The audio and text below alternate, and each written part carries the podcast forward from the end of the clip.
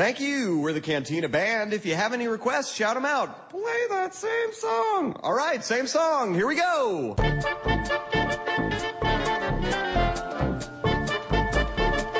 Expectativa é, é uma droga, né? Mas não adianta. Eu assisti, eu vou, acho que todos assistimos aí, então, o, o teaser finalmente que saiu de episódio 7. E eu fiquei falando assim: eu não vou me empolgar, eu não vou me empolgar, eu não vou me empolgar. Mas aí apareceu o Millennium Falcon dando um rasante em Tatooine. Eu falei: não, não tem como me empolgar com essa porra de filme. E com a trilha clássica ainda. É, ainda daí sobe, né? O, a música do John Williams. Falei: pronto, pronto, já, já vou ver esse filme na, na, na estreia duas vezes, não adianta. Pré-estreia estaremos lá, né? E o legal é que exatamente aquele teaser que a gente tinha já comentado várias vezes, né? É o que não mostra porcaria nenhuma, mas já deixa a gente é, animado para ver o que, que vai vir aqui daqui a um ano, né? No caso aí, no caso Star Wars, né? Estreando em dezembro de 2015, 18 de dezembro. Então, é, é daquele teaser que só aguça a curiosidade. A gente discutiu isso, é o teaser também que eu gosto, que é o que não revela muito da trama, né? Tanto que você não vê o, nenhum dos personagens clássicos ali, proposital, eu acredito, né? Uhum. E assim, deixa todo mundo com a pulga atrás da orelha, tirando os fãs chiitas, né? Não, eu vi algumas reclamações assim, o que eu poderia assim falar assim, putz, que estranho, é o personagem que vai ser o vilão, né? Usar aquele sabe de luz com aquelas guardas. Como se fosse um cavaleiro templário. É, ou alguma coisa assim. Cara, achei show aquilo. Eu gostei também, gostei também. Eu acho que esteticamente é legal, mas, sabe, eu não vejo prática na luta, sabe? Digamos assim, se fosse assim pra Não, evitar sim, é, na que verdade. o- como se fosse o Luke lá de perder a mão, sabe? Mas, digamos assim, como são partes de metal também, ela ainda poderia acontecer. Enfim, né? Tem que ver como é que isso vai ser colocado na hora lá das batalhas, né? Mas isso não, não, não me importa, assim, digamos assim, né? Eu acho que vai ser resolvido durante o filme mesmo. É que assim, um dos problemas, né, além de lidar com a expectativa de uma gama de fãs assim já formado, é que vai ser o primeiro filme sem aquela trindade de personagens principais, que é o Anakin, o Yoda né, e o Obi-Wan. Não vai ter nenhum desses três personagens. Então como que, se virar? E uma das críticas que eu vejo fazer é que vai ser um caça-níquel. Não tem mais nada a acrescentar na história. Eu quero pagar pra ver ainda, né? E eu quero um grande crítico de, da série Star Trek. Nunca fui muito fã e eu gostei do filme do Abrams. Então acho assim, se o Abrams conseguiu fazer um filme bom do Star Trek, cara, eu acho que vai fazer um ainda melhor do Star Wars. Eu prefiro pagar pra ver. Tô tentando não ter tanta expectativa, mas é, é impossível. É impossível não, não ter esse falando de Star Wars. Eu- Então, acho que a expectativa não é bem a palavra, mas assim, se, se a intenção era falar assim, ah, eu quero deixar vocês com vontade de ver esse filme, ele conseguiu. Isso com 88 segundos de trailer. O que me, o que me entristece é, é ter quase certeza de que daqui pra abril já vai sair um trailer com, sei lá, 5 minutos de, de duração. É, mas daí esse eu já não assisto.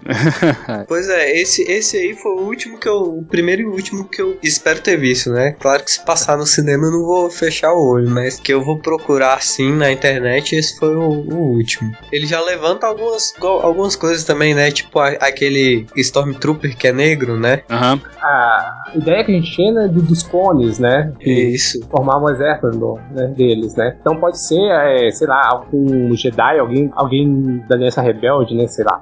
Tá falando da Aliança Rebelde. Aquele, É, aquele, velho truque, né? aquele velho truque do Han Solo, né? Sim, sim, sim, sim. Pode ter gente também, assim, o Império pode ter recrutado gente também, né?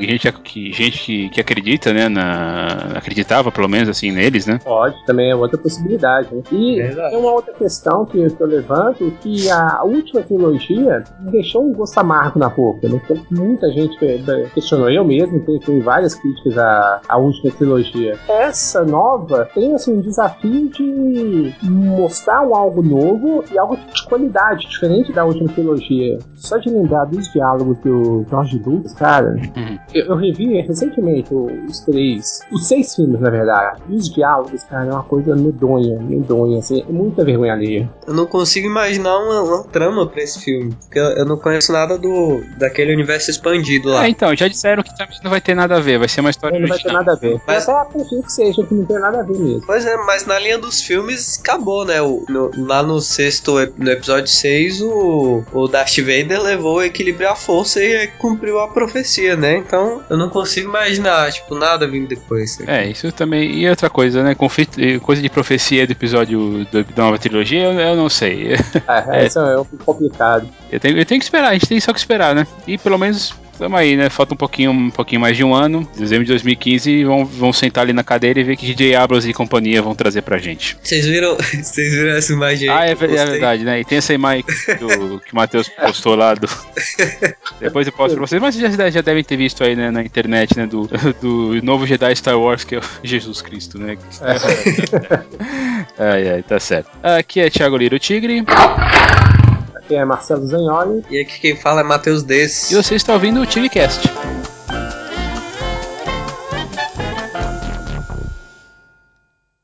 Este programa é um apoio da Rádio São Paulo Digital, um programa da Liga Nacional Web Rádio, spfcdigital.com.br.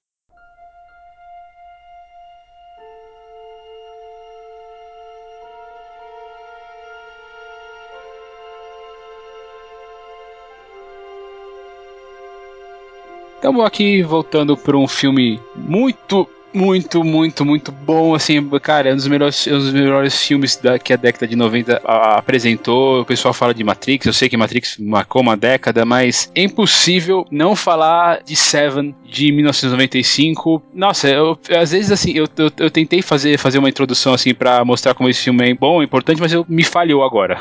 Ah, cara, mas eu acho que é só, é- é só falando dele mesmo que a gente vai perceber o quanto ele ele é bom. Porque assim, se você lê até a sinopse, a sinopse dele assim, é muito clichê, sabe? É de muito de filme que você já viu, assim, não tem nada de diferente. Porém, o desenvolvimento dele que é o diferencial. E ao, ao longo do tempo Eu repeti várias camadas dele, várias questões que o diferenciam de filmes desse gênero. Eu acho que a única coisa que consegue descrever esse filme é aquele discurso do, do John Doe, quando ele tá no carro. Que é fantástico, é fabuloso aquilo ali. Aliás, o filme é cheio disso, né? Ah, mas antes vamos falar um pouquinho do David Fincher, né? A primeira vez que a gente tá falando dele aqui no programa. Diretor americano, nascido em, em 62. Ele era muito prolífico em videoclipes, né? Então ele gravou muito com bandas como Art Train, Paris Mori, eh, The Foreigner, algumas coisas com Sting, Madonna fez Também. vários da Madonna. Gypsy Kings. Nine Inch Nails também, porque aí começou a parceria dele, né, com o Trent Reznor, Uhum, que tem. virou o trilheiro É, dele. Smith, que você ele fez, fez George Michael, e também é, fez muito publicidade. Clipe ele ainda faz, né? Apesar de ele ter ficado sim. bem longe, porque ele começou a carreira dele no, no cinema em 92, parou assim lá por mais ou menos esse tempo de fazer tanta coisa porque ele se envolveu com o cinema, né? Mas realmente, ele ainda, ainda assim, ele fez, como diretor de cinema, ainda fez uh, pelo menos um clipe da Madonna, outro dos Rolling Stones, pelo menos um do Nine Nails e recentemente fez até um com, com o Justin Timberlake aí, e o Jay-Z. Reza a lenda que ele ganhou a primeira câmera dele quando ele tinha 8 anos, né, que era uma, uma Super 8, se eu não me engano. E aí, desde então, ele é malucão, assim. Ele tinha a, a própria empresa dele lá de audiovisual que gravava pra propaganda, né, pra, pra publicidade. E, se não me engano, pra Nike, Coca-Cola. Coca-Cola também. É, dá pra ver bastante, né, disso no que ele faz, assim. Ah, é. Então, eu vou dizer assim que ele já começou meio, meio grande, assim, no cinema. Queira ou não queira, dirigir uma franquia, um filme da franquia Alien é, um, é uma responsabilidade. Sim, principalmente com os, os- os dois primeiros, né? Foram, assim, considerados por público e crítica excelentes, né? E substituindo quem? É, só nome fraco também, né? é, tipo isso, né? Ridley Scott, James Cameron. E ele, como diretor, então, depois foi fazer Seven, Seven como a gente comentou, Vidas em Jogo, Clube da Luta, o Quarto do Pânico, Zodíaco, entrando nos anos 2000 já, né? No, também o curioso caso de Benjamin Button, Rede Social, Millennium e recentemente o Garoto Exemplar aí, que imagino que deve ter alguma coisa dele, no, por isso que deve ter alguma coisa dele pro Oscar eh, esse ano. Sem é dúvida. filme fantástico, hein? Com o Benjamin Button ele foi indicado para melhor, melhor diretor já em 2008 e também pela rede social, né? Só que o, o Benjamin Button ele tem uma sequência que eu acho genial, mas ele não chega a ser nem perto do, do meu favorito dele. Qual que é o seu favorito dele? Que é aquela, aquela sequência do, do atropelamento. Não, mas você diz assim, você diz a sequência preferida ou o filme preferido? Não, o filme preferido. Ah, e qual que é o seu filme preferido dele? Na verdade, o, o meu filme preferido dele é três. São- não dá pra escolher um só, é isso? é, não, não consigo. Hum. Pai, Filho e Espírito Santo. Que é? Seven, Clube da Luta e Garota Exemplar. Ah, é, é. E ele dirigiu dois episódios de House of Cards, né? É, ele, ele é produtor, né? Da, da é série. produtor da série. Ele dirigiu os dois primeiros. É, eu não assisti House of Cards pra falar, mas então, todo mundo me recomenda. Eu sei que tá na Netflix pra eu assistir a hora que eu quiser, mas assim, tem tanta coisa pra ver que eu ainda não consegui falar sobre. Vai dar uma olhada nesse. Mas você, se você pega a filmografia dele, costuma ser algumas coisas assim, é bem densas, né? Alien 3, por exemplo, não é tão bom quanto o primeiro e o segundo, mas eu gosto. Mas assim, você vê, ele é um, ele é um clima pesado. Ela vai, a Ripley vai parar numa, numa penitenciária é, interplanetária. Aí tem o Seven, o Clube da Luta, Quarto do Pânico, que é todo claustrofóbico. Zodíaco lida com crime. O, o curioso caso de Benjamin Button, ele já é uma coisa mais, mais fantástica, né? né? Afinal, afinal de contas, é, é, uma- é a história de uma pessoa que envelhece é, Ao contrário. ah, e a rede social, quase uma biografia. Nesse momento aí, ele, ele dá uma virada na carreira dele interessante. Eu acho que mesmo pra provar que não saberia fazer só naquela, naquele círculo, né, de crime, de coisas mais pesadas, mais densas, assim, né? Mas aí ele volta com, a, com o Milênio, que também é um filme é, é um filme denso e, claro, com o Garoto Exemplar, que, que é denso pra cacete, é um dos melhores filmes que eu vi esse ano. Também considero um dos melhores filmes. É. né?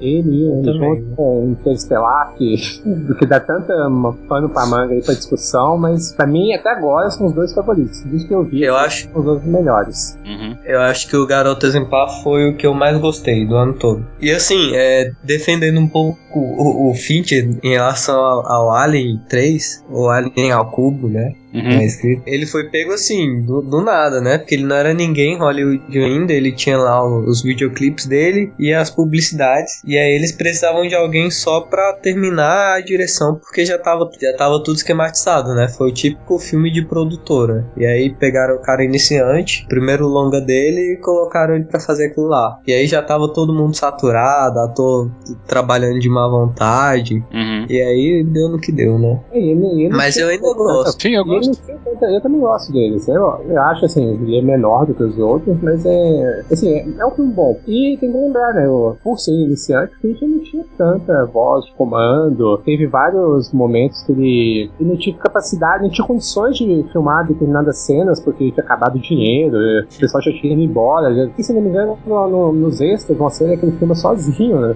Com a Joanna River. Então, assim, É. ele enfrentou muitas dificuldades. Então, não dá pra levar tão consideração ali a direção do Fincher nesse filme. Ele tinha quase zero liberdade criativa e financeira, né, nesse filme. É, é, é filme de, de estúdio. Ele foi ali só pra fazer o que era- ele era mandado fazer. Quem ia dirigir era o Vincent Ward, que escreveu o roteiro do, do Alien 3. Depois, ele não fez lá grandes, grandes coisas, né? Mas eu acho que. Né, daí, mas ele, o que ele fez foi abrir o caminho pro Fincher, então, assim, indiretamente. E de qualquer jeito, eu gosto de Alien 3, não, não, é, um, não é um filme ruim, ele é, ele, é, ele é menos interessante sim que os, que os primeiros, mas isso não tem nada a ver com, com o Fincher, né? É, eu imagino, imagino, imagino assim, né? Ele, o que ele pôde colocar, o que ele pôde trabalhar, ele trabalhou um pouco tempo com gente na cola dele, e aí ele saiu bem o suficiente pra depois vo- voltar, é, para depois aparecer como um fantástico diretor de, em Hollywood. Fantástico diretor e um mago da adaptação, né? E o mago da adaptação. É, eu, eu gosto de chamar o Fincher de um mago da adaptação, porque tudo que ele pega pra adaptar, ele dá um jeito de, de mudar, colocar alguma coisa dele e, e ficar tão bom ou melhor do que o próprio livro. Isso é uma, isso é uma, uma, uma relativa característica, né? Ele é diretor, mas ele não costuma escrever os roteiros, né? É. Ali- Aliás, ele não escreve roteiro de nenhum, eu acho, desses. Não, não, ele não, Não, nesse não. mexe com roteiro, não. Ele dá sugestão, sugestão narrativa, né? Naquele negócio de, ah, esse roteirista aqui vai adaptar o, o livro. E aí ele vai lá e dá umas conversadas pra ver o que que pode mudar, o que que fica legal. Mas ele não chega a mexer no roteiro, no roteiro propriamente dito, não. E aí, sei lá, ele fez isso com Clube da Luta, com Millennium, com Garoto Exemplar. Agora eu não, não cheguei a ler o, o livro lá que baseou o Zodíaco, mas deve ter feito alguma coisa assim também. Ele sempre muda algumas coisas no decorrer do filme e no final, né? Uhum. E aí agora o, o filme foi adaptado e dirigido pelo David Fincher. Eu, eu vou ler pra ver se ele tem todo o crédito mesmo. Ah, mas eu acredito que sim, porque você vai vendo ah, algumas escolhas do Fincher, alguns estilos dele, até de, de questão de, de filmagem, de montagem, sabe? você vê muito mérito de direção e até mesmo de atuação. Por exemplo, uh, vamos, vamos pegar o, a atuação do Brad Pitt. O Brad Pitt, até então, ele era conhecido mais por filmes de romance, estava indo para a linha galã. E aí vai pega um papel desse que eu acho que foi um ponto de virada até da carreira do próprio Brad Pitt. O próprio Ben Affleck, né? No, no Garoto Exemplar. Sim, ótimo exemplo. Uhum. Ótimo exemplo. O Ben Affleck, pra mim, até então, ele só tinha funcionado em um filme que era no Argo. Porque, primeiro, porque ele dirigiu, e segundo, porque ele tinha que ser daquele jeito mesmo. Um cara totalmente frio e surdo, como o próprio Ben Affleck é atuando. Agora, no Garoto Exemplar, Ben Affleck tá, assim, perfeito pro papel.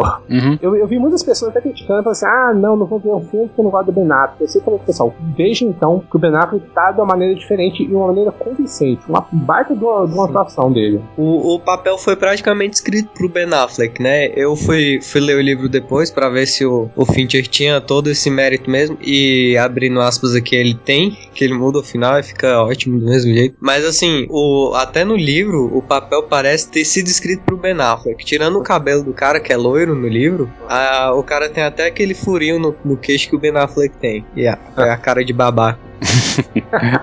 ah, é. Mas, e, e, falando sobre, só abrindo um parênteses aí sobre ele ser, não, não, escrever, ele escreveu dois curtas que foram divulgados naqueles filmes BMW, que eram uns, que eram uns filmes assim que apareciam no site da, da empresa de carros aí, que tiveram, essa, tiveram até uma cara de, de, de Hollywood, né? Inclusive é com um, é, um, deles dirigido pelo Tony Scott, morreu em 2012, né? 2012, né? É. E pra quem não sabe, irmão do Ridley Scott. Ridley Scott, exatamente. Um, inclusive, um desses filmes é inclusive com o Clive Owen, mas são filmes curtinhos assim, acho que dá pra achar na internet, mas realmente a única coisa que ele tem como roteirista são esses curtos aí contratados pela BMW. Enfim, ele é um diretor e é nisso que ele, que ele se dá bem, que ele, fa, que ele faz bem, e tanto que, tanto que tá aí com um dos melhores filmes do ano, né? Como eu acredito, sim.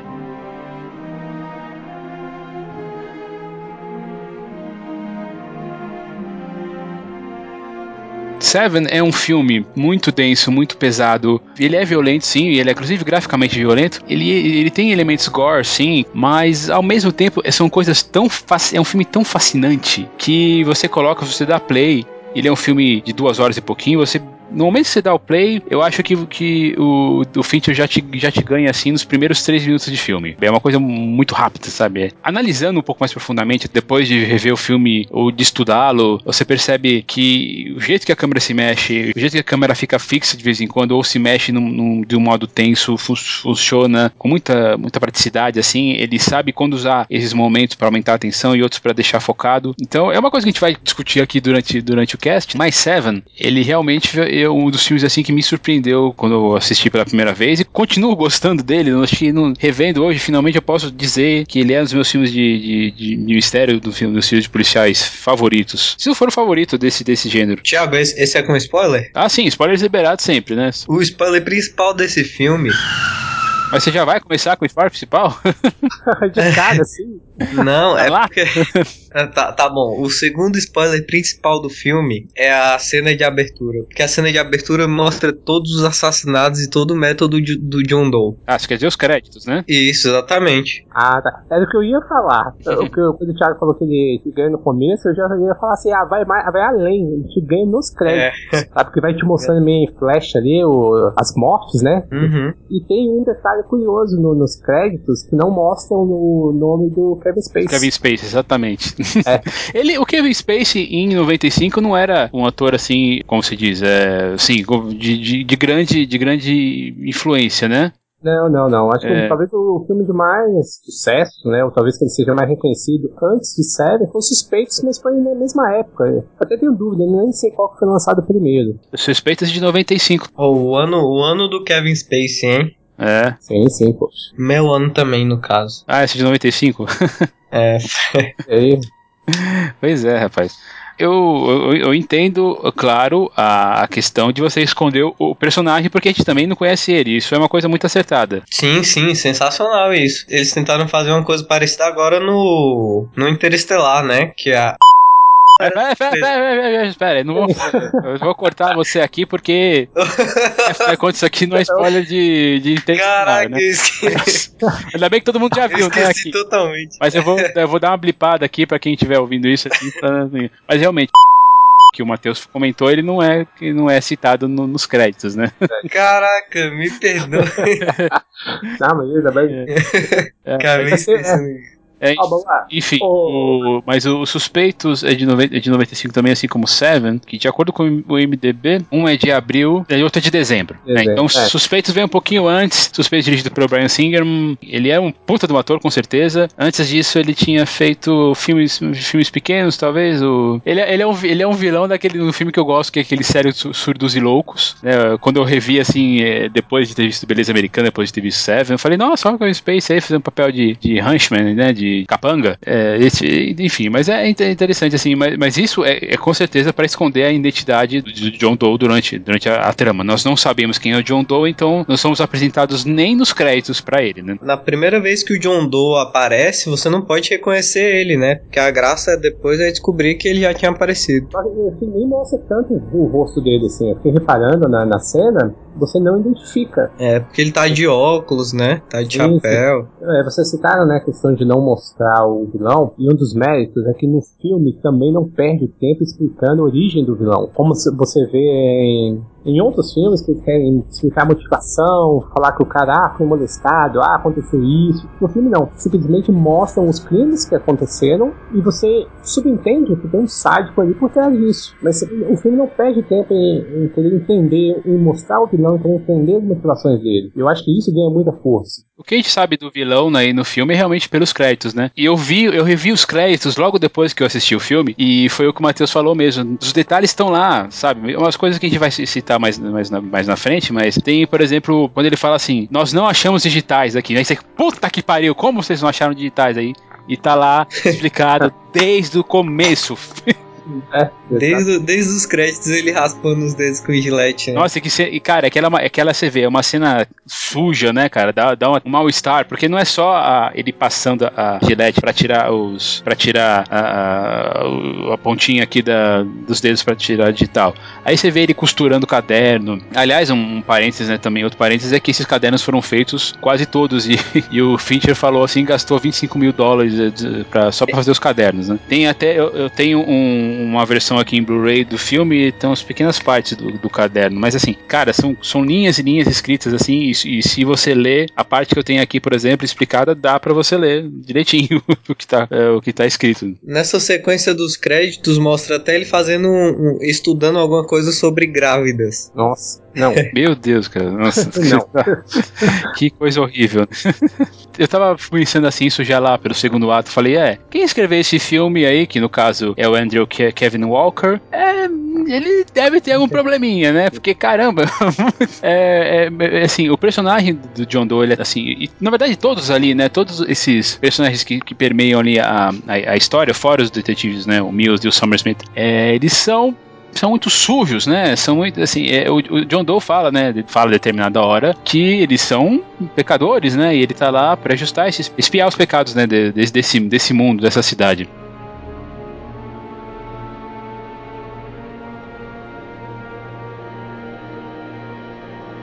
Outra coisa interessante, vou perguntar pra quem estiver ouvindo, pra vocês dois também. Quando o Somerset, que é o Morgan Freeman, né, e o Mills, que é o Brad Pitt, se encontram pela primeira vez, o, lá naquela, na cena de um crime passional, aliás, tem outra cena, outra frase sen- sensacional, daí fala, nossa, olha quanta paixão na parede, né? É um contraste interessante, né, sobre o que, que é paixão. Depois dessa sequência do- dos créditos, que, que deve ser vista, assim, se pelo menos rever de novo aí, deve ter, provavelmente tem no YouTube pra você dar uma olhada Tem, tem. nesse momento, nesse momento agora, eles se encontram do, do lado de fora e aí eles falam assim: por que, que você quis ser transferido pra cá? Me respondam isso, vocês estão ouvindo, vocês estão conversando comigo. Pra cá onde? Em momento É, nenhum não. fala, né? Que cidade que ele tá? Cara, Exatamente, a cidade não, tem tem nome, nome. cara. às, às vezes dá uma impressão que seria Nova York, mas, mas assim, não é nada falado, em momento É. nenhum. E, e acho que isso é mais um dos aspectos, um dos fatores que fazem com que o filme seja atemporal. Eu revi ele agora, e se eu não me engano, eu não tinha revisto ele desde a primeira vez que eu assisti. Eu devo ter assistido na época, então, sei lá, 96, por ali, devo ter assistido naquela época, e assisti agora. Não sei, Thiago, se você já tinha revisto outras vezes, ou o próprio Matheus já tinha revisto, mas as cenas estavam muito frescas na minha memória. De tão, de tão é a força do filme, sabe? Às vezes É. você vê um filme muito tempo e você esquece um detalhe ou outro. Do Seven, praticamente as cenas principais estavam todas na minha memória. Eu não lembrava de detalhes, por exemplo, como eles se encontraram pela primeira vez, é, detalhes Não, de é, diálogo. Não, isso não. Mas os crimes, Ah, com isso também pra mim não. Fala os crimes, todos eles assim, eu lembrava assim, perfeitamente. Eu só tinha visto esse filme uma vez há quase 20 anos. É, eu não, eu não tive a oportunidade de ver o filme na época que estreou, né? Porque eu não, não, tinha, não tinha idade E suficiente. você conseguiu se salvar de spoilers até então? Até conseguir ver pela primeira Cara, vez? consegui. Tá bom. Eu, eu acho que eu vivo num, num, num lugar muito bom, porque eu não, não pego spoiler das coisas, sabe? Ah, isso é muito bom. Pois é, e aí assim, cara, só esse ano eu acho que já vi umas duas, três vezes. Eu vi pra gravar o dos Jogos Mortais, aí eu vi agora também. Esse ano eu vi duas vezes. Chega a ponto de você saber quase decorar o- os diálogos, mas não por ter visto muito, mas é porque os diálogos são muito bons, né? São muito fortes, né? Exatamente. A questão, eh, o um do que o Thiago mesmo citou agora, né? Da questão de quanto amor aqui, pois. Uhum. E o Thiago no final também, no John Doe e o, e o Wilson no carro, putz, cara. Então, Sim. enfim. Voltando nessa, nessa questão da cidade, ele faz de tudo justamente pra todo mundo se reconhecer, né? Porque a cidade não tem nome, o chefe lá da polícia não tem nome também, e, e o, o nome do vilão é John Doe, né? Que aqui traduzindo seria um Zé Ninguém. É, é o João Ninguém, quando é. Pois é, mas eu tava, tava lendo aqui, eu esqueci o nome do, do roteirista, mas ele, ele escreveu o filme baseado num- numa época ruim que ele ficou em Nova York mesmo. Mas, mas não chega a dizer isso no filme, né? É não. só a, a, a referência do roteirista. De novo, o roteirista é o Andrew Kevin Walker, ele aparece num, num caminho, assim, ele é o primeiro cara morto. É, se vocês notarem, por exemplo, até tem uma cena, isso já no- perto do, do fim, que aparece lá uma placa escrito uh, City Limits, né? Cidade, limite da cidade, mas não fala qual é a cidade, pra É qual qual cidade, então, É igual no, no badge deles, né? Tem lá escrito metropolitano, mas não tem a cidade também. Nada, nada. É uma cidade anônima, com certeza. Nessa cidade sem nome só pode ter um, um vilão sem nome, né? É, exatamente. É interessante que quando. E uma das coisas mais interessantes é que quando eles falam John Doe, Jonathan Doe, eles não falam assim como assim, como se fosse um nome falso. É, sabe? A impressão que eles estão conversando não é, não é isso, ah, ele inventou esse nome. Parece que é o nome dele mesmo. Né? Porque Uhum. dentro daquele universo desse filme, é, digamos, faria sentido o nome, nome, nome da gente, né? E, é assim, é uma complementação dessa, dessa cidade sem nome. Cidade suja, torpe, que chove to- o tempo todo. Aquilo é um inferno, cara. Isso, daí, na verdade, aquela cidade lá é um inferno. Você- É, é a Sin City do David Fincher, né? Aliás, esse filme, ele tem um toque no ar, né? Sim, sim, sim. Muito, é, é, tem muita influência no ar. Você vê os ambientes claustrofóbicos, né, a chuva, né, o tempo todo. Quando é parte externa, tá quase todo chovendo. Com exceção É. do terceiro ato, né? Que acho que é o único momento que mostra o sol. Tem aquela questão do niilismo também, né? De estar de tá sempre tudo, tudo muito pra baixo, tá? é, não ter o- a falta de respeito pela vida e, pelo, pelo próprio ser humano. Tem muita coisa disso, Como a né? gente comentou no cast passado sobre o Pacto de Sangue, né? O personagem ele costuma ser nihilista, mas aqui é, parece que é o ambiente todo, é aquele mundo todo que, que, que é, é assim. A única, sei lá, a única, o único pouquinho de cor que aparece n- nesse filme, um pouco de cor alegre, aliás, não po- não posso falar cor alegre porque esse- a paleta desse filme é quase toda baseada em, em tons de marrom, de, de cinza, de, de, ver- de Uhum. vermelho, amarelo tal. A única corzinha que aparece assim é na gravata do, do Mills, que, é, que tem uns desenhos meio assim, meio, meio, meio diferentes assim pra uma gravata de policial clássico. Ah, o, Summers, o Somerset tem uma. Ele guarda um, um pedaço de, de papel que tem uma, uma flor desenhada. E isso aparece algumas poucas vezes. E aí eu vendo os extras, eu, eu acabei ide- identificando isso. É uma cena que foi cortada, que é o papel de parede numa casa que ele vai com- que ele comprou pra se aposentar, que é fora dos limites da cidade. Tem que que ele precisa sair de lá, né? E em vários momentos você vê como que tudo te joga pra baixo. Por exemplo, numa notícia que a princípio seria positiva, que é quando a, a Gwyneth Paltrow anuncia, é, fala, né, pro Somerset tá grávida, mas ela começa a chorar, meio em desespero, porque ela, ela não queria estar ali, naquele lugar.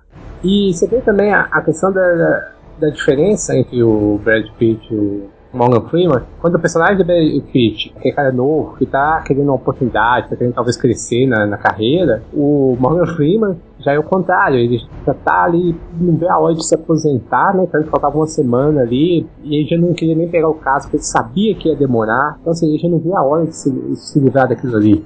Assim, é, é, chega a ser um certo clichê essa questão da, desses dois personagens serem distintos, né? Um fazendo quase como um papel de um mentor e o outro de um aprendiz, mas na dinâmica deles você vai vendo como que funciona bem dentro da narrativa. Isso aí dá, dá pra ver até pelo jeito da, das câmeras, né? Porque o, o Somerset ele é pego geralmente mais em. que ele é um cara mais centrado, mais, mais um cara do tabuleiro, assim. Então ele é pego mais com a Steadicam, assim, com, com planos fixos. E o, o Mills ele é pego mais com câmera na mão, né? Porque o Mills é, é, é mais agitado, né? Mais emocional. É, foi o que eu comentei no começo. Ele sabe quando deixar uma câmera tensa e sabe quando deixar a câmera fixa. E mas principalmente para piorar esse sentido de estar para baixo, de depressão, o Finch ele coloca muitas vezes a câmera abaixo da linha da cintura das pessoas. Assim, você, uhum. você não vê a cintura delas, claro, mas quando ela, digamos assim, né, na altura de uma pessoa, ele coloca ali aqui no que seria no, na nossa barriga, na cintura e aponta para cima, para mostrar mesmo que aquilo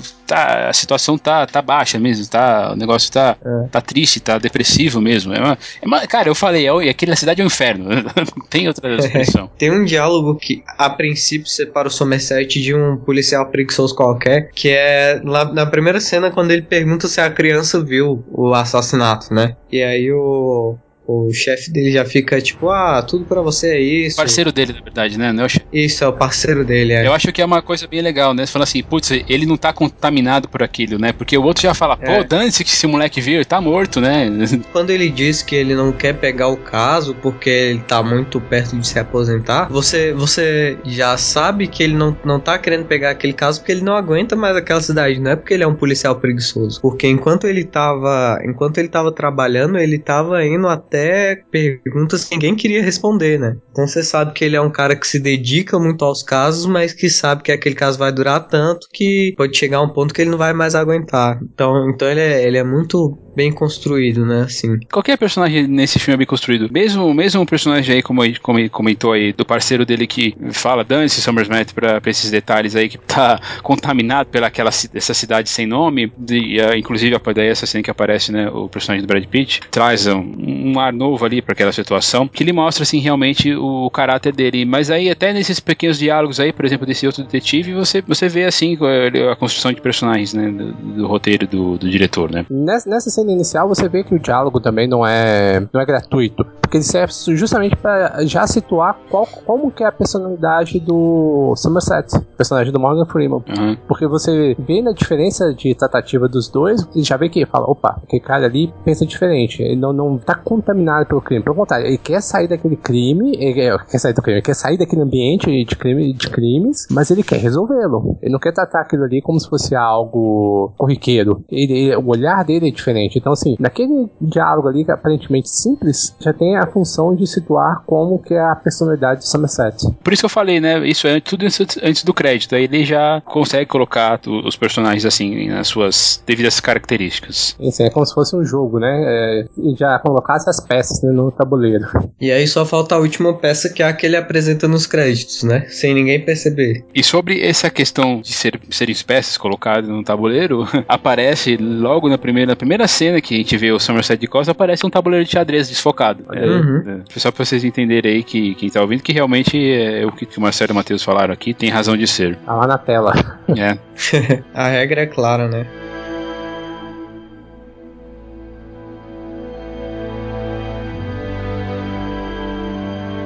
E aí vão começar os crimes, né? Assim, os crimes relacionados a, ao título, né, do, do, filme, Os Sete Pecados Capitais, que a princípio parece só mais um, um, crime de algum maluco, né? E aí vem aquelas imagens, assim, que, que o Marcelo comentou que mesmo depois de anos não sai da nossa cabeça, né? Câmera aproximando por trás de um, de um cara obeso, curvado em cima, de um, em cima de uma mesa, com a cara enfiada dentro de macarrão, com os pulsos presos. Pra, real, realmente, é, é pesado, é, é, é, gore, alguém pode reclamar, mas foi realmente para marcar isso, né? O, o, personagem queria isso e o diretor queria isso. Sabe uma maneira que, que aí eu acho que foi uma, um modo como o Fincher fez e foi muito eficiente e que serviu para que isso ficasse muito na nossa memória? É algo que a gente já comentou em vários casts aqui. Algo quando é mais sugerido do que visual. Sim, a gente tem o visual ali dos corpos, né, das pessoas, mas a gente não viu em momento nenhum os crimes acontecendo. Então, assim, ele mostra pra gente os corpos, a situação final e deixa para o espectador criar na sua cabeça como aquilo aconteceu. E eu acho que isso fortalece para que fique muito mais, mais forte na, na nossa memória. Porque a gente não vê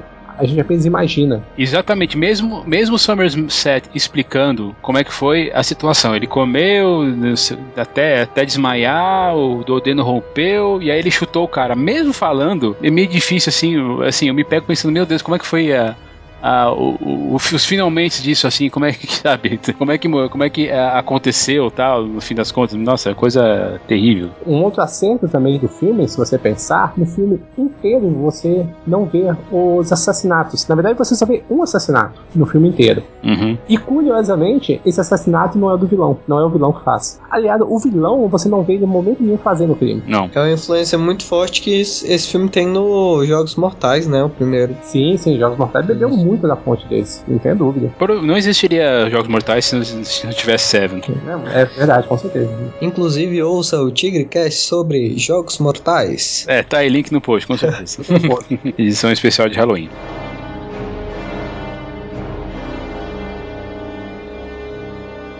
E aí o primeiro pecado, a gula. E de novo, como eu tinha falado né, lá no começo, aquele ambiente sujo, torpes, sim, isso é uma coisa que vai ser constante nos, nos outros personagens, nos outros crimes do, do, John Doe, né? O ambiente, ele é um ambiente sujo, mesmo que isso fique muito metaforicamente sendo explicado, como a gente vai chegar lá em, nos últimos planos dele. Aqui, mas aqui, do cara gordo, né, na, na gula, é, é, realmente isso, porque tem balde de vômito, tem barata, rato andando por aquele apartamento, finalmente até, até alguém achar essa, essa questão. E até, até aquele momento, os detetives não estão achando que vão lidar com um plano né, maquiavélico aí de um personagem. Fosse um serial killer, né? É. Até ali é como se fosse um crime, assim. Não, não, é um, não é um crime comum, mas é um crime isolado. Crime horrível numa cidade horrível. Até ele achar a dica que tem depois, né? Na, na autópsia. Porque a, até o final do segundo assassinato, inclusive, é, é, são dois assassinatos que não tem conexão nenhuma. E aí só quando ele quando ele consegue afastar a geladeira e ver lá que tá escrito Gula, que começa realmente os dois a trabalharem juntos e tratar aquilo como um, um, um caso de um serial killer, né? Fantástico mesmo. Ah, e aí o, o, Gula é escrito com gordura, a, o, a Avareza é escrito com sangue, daí começa a aparecer as referências eh, de todo tipo, assim, né, de bibliografia, né, com Paraíso Perdido, Dante Alighieri, uma coisa assim que também o Fincher e o roteirista separam os personagens é naquele momento da, da pesquisa, na pesquisa de né? O Somerset vai para uma biblioteca, enquanto o Mills fica em casa,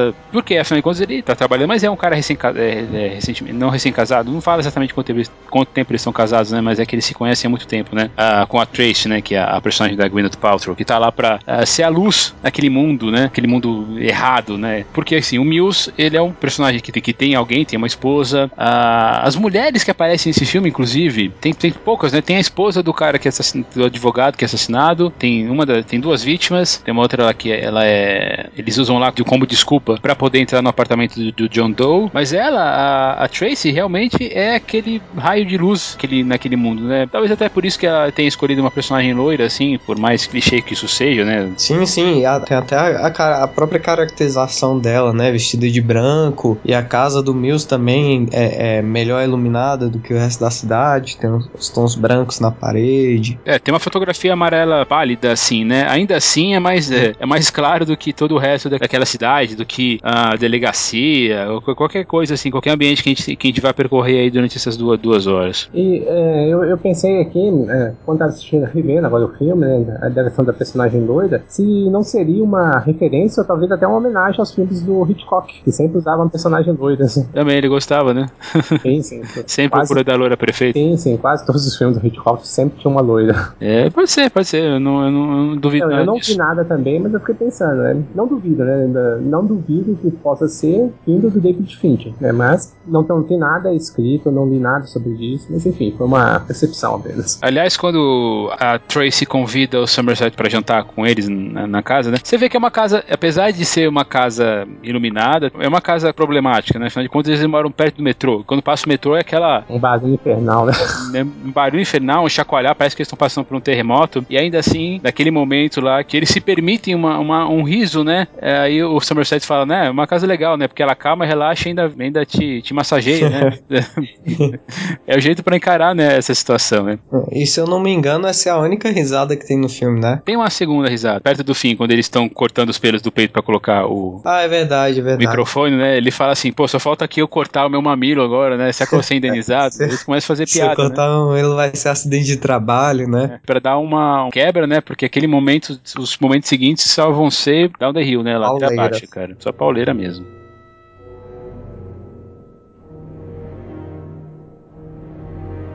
E aí vão, a gente vai fazendo as ligações com os crimes, né? Finalmente vendo que são os pecados capitais, uh, falou da, das frases, começa a vir os detalhes do, dos assassinatos, né? O segundo, que é a, a avareza, o cara teve que se automutilar, né? É um quebra-cabeças que eles vão juntando ali, né? Pra poder fazer, para poder resolver esse caso, né? Uhum. E aí você vai percebendo, né? À medida que, que vão acontecendo as investigações, né, vão identificando os crimes, você vai vendo que o, que o assassino, que até então não, que não foi mostrado, é um cara não só sádico, mas um cara extremamente inteligente, porque ele pensou muito na, naqueles crimes, né? E alguns deles é, começaram a ser executados, né? Muito tempo antes, como foi o crime o, da preguiça, da preguiça, né? da preguiça, né? Que amarrou o cara um ano antes. Ou seja, a gente já vinha maquinando aquilo há tempos, né? É o que o Somerset fala, né? Que o cara é inteligente, metódico e o pior de tudo é que ele é paciente. Isso, exatamente. O pior de tudo é que ele é paciente. Na pesquisa que eles fazem, é só, é só um parênteses para que é uma coisa que eu não tinha entendido, tive que pesquisar, que coloca esse filme no nosso universo, por mais que essa cidade seja, é, seja sem nome. Aliás, eles nem citam que estão nos Estados Unidos, se eu tô bem lembrado até, até agora, pelo menos. Quando eles estão esperando o resultado da impressão digital e eles dormem em cima da. Um, um, assim, lá na, na cadeira esperando o resultado resultado, ele, o, o capitão chega a falar assim, eu acordo aí os gêmeos Glimmer, né? Dele, eu falei assim, nossa, mas o que que é isso, né? Glimmer Twins é um pseudônimo do Mick Jagger e do Kate Richards, cara. Ah, que doido. É só pra colocar um pouquinho, assim, de realidade nesse, nesse mundo. É, porque ele, ele, ele faz isso usando os livros, né? E essas referências. Também tem isso, né? O próprio caso dos livros, a pesquisa que o Somerset faz durante o filme, naquela biblioteca, que a gente ouve uma música do Sebastian Bach, enquanto vai acontecendo, é o que acontece mesmo, é, realmente é pra fazer essa essa, essa ligação, assim. É para dizer, assim, que para colocar assim, tá, essa é uma cidade sem nome, mas isso não quer dizer que não, não sabe, que, que não existam personagens tão detestáveis é, no mundo. Pelo menos assim, eu vejo desse jeito. Né? Eu acho que ele faz isso para aumentar ainda mais a identificação que a gente tem, né? Porque, ok, tem uma cidade sem nome com um vilão sem nome que pode ser em qualquer lugar, mas as, as referências de, de literatura, de cultura pop existem em todo lugar também, né? Uhum. Então, da, é, todo mundo se identifica. É, e fora que isso é, contribui para que você não fique o tempo todo deslocado, né? Você precisa ter, ter algum elemento que te coloque na realidade ali. É, alguma coisa que você identifica, alguma coisa que você conheça. Além disso, é, essas inclusões fortalecem a característica do, do, assassino, que é um cara estudioso e inteligente. Aí você vai percebendo que o Fincher ele vai colocando, o Fincher não, né? O roteirista, né? Ele vai colocando umas, é, como é que eu posso dizer assim? Assim o, o Andrew Kevin Walker, ele vai colocando umas linhas assim que vão ser coisas que a gente vai cobrar depois. Então, por exemplo, tem uma hora que eles estão indo atrás da pessoa que supostamente deixou as impressões digitais e eles começam a falar sobre vezes que eles tiveram que sacar. Daí o Somerset fala que ele nunca tive que atirar e o Mills fala que ah, eu só tive que atirar uma vez na minha carreira. Eu pensei assim, então isso quer dizer que ele, a gente vai esperar, assim, o espectador vai esperar a hora dessa armas, dessas armas serem sacadas, serem disparadas. Né? A famosa recurso né, de vista né, e recompensa. Uhum. Sim, e isso aí também já estabelece mais ainda a personalidade de, de, dos caras, né? Eu faço uma, uma, um paralelo bem bobo assim com o Demolidor, né? O Demolition Man do, do Stallone, que tem uma hora que a, a personagem que a conversa com ele da, da Sandra Bullock, né? Que eu não vou lembrar o nome dela da personagem, fala assim: ah, você não é daquele, daquele cara que usa arma toda hora, você é o mocinho que sabe quando sacar a arma, né? Que é um contraste interessante com com o final, né? Sim, sim. Aí, daí, de novo, é, fazendo aquela distinção, né? Se no, no, no diálogo também o Somerset e o Mills né, discutirem quando eles utilizaram a arma, no final também você vê que casa também a utilidade da arma no final. E quem utiliza, né? Esse é o próximo assassinato, né? Que é o, que é o próximo crime, né? Que é a preguiça. E também é parecido com o que tinha viu na Gula, né? É um lugar sujo, nojento, cheirando mal. Ele, ele para disfarçar o, o, o, cheiro, tem aqueles pinheirinhos lá de aromatizantes, né? Uhum. Pra tentar dar uma disfarçada. Cara, eu vendo no cinema, esse foi um dos maiores sustos que eu já tive na minha vida. O cara lá seco, e aí passa o, o, a lanterna e o cara começa a tossir. Eu falei, nossa, que, que, esse, esse, é uma coisa que eu não tava esperando de jeito nenhum. Eu falei, ó, é óbvio que você olha pra esse cara e fala, não, o cara tá morto, tá morto aí há, há semanas, não, de, de, filho da puta lá tá, tá ainda. Vivo ainda. Só, nossa, cara, que coisa, que coisa maldita, né? Foi um dos maiores sustos que eu já tive numa, numa tela de cinema, cara. É, vendo. Imagem. É, eu não vi no cinema, mas realmente é um, é um susto. Ali é uma situação que você não, não espera, né? De novo, né? Vamos lá para diálogos, né? Quando eles vão perguntar se ele se ele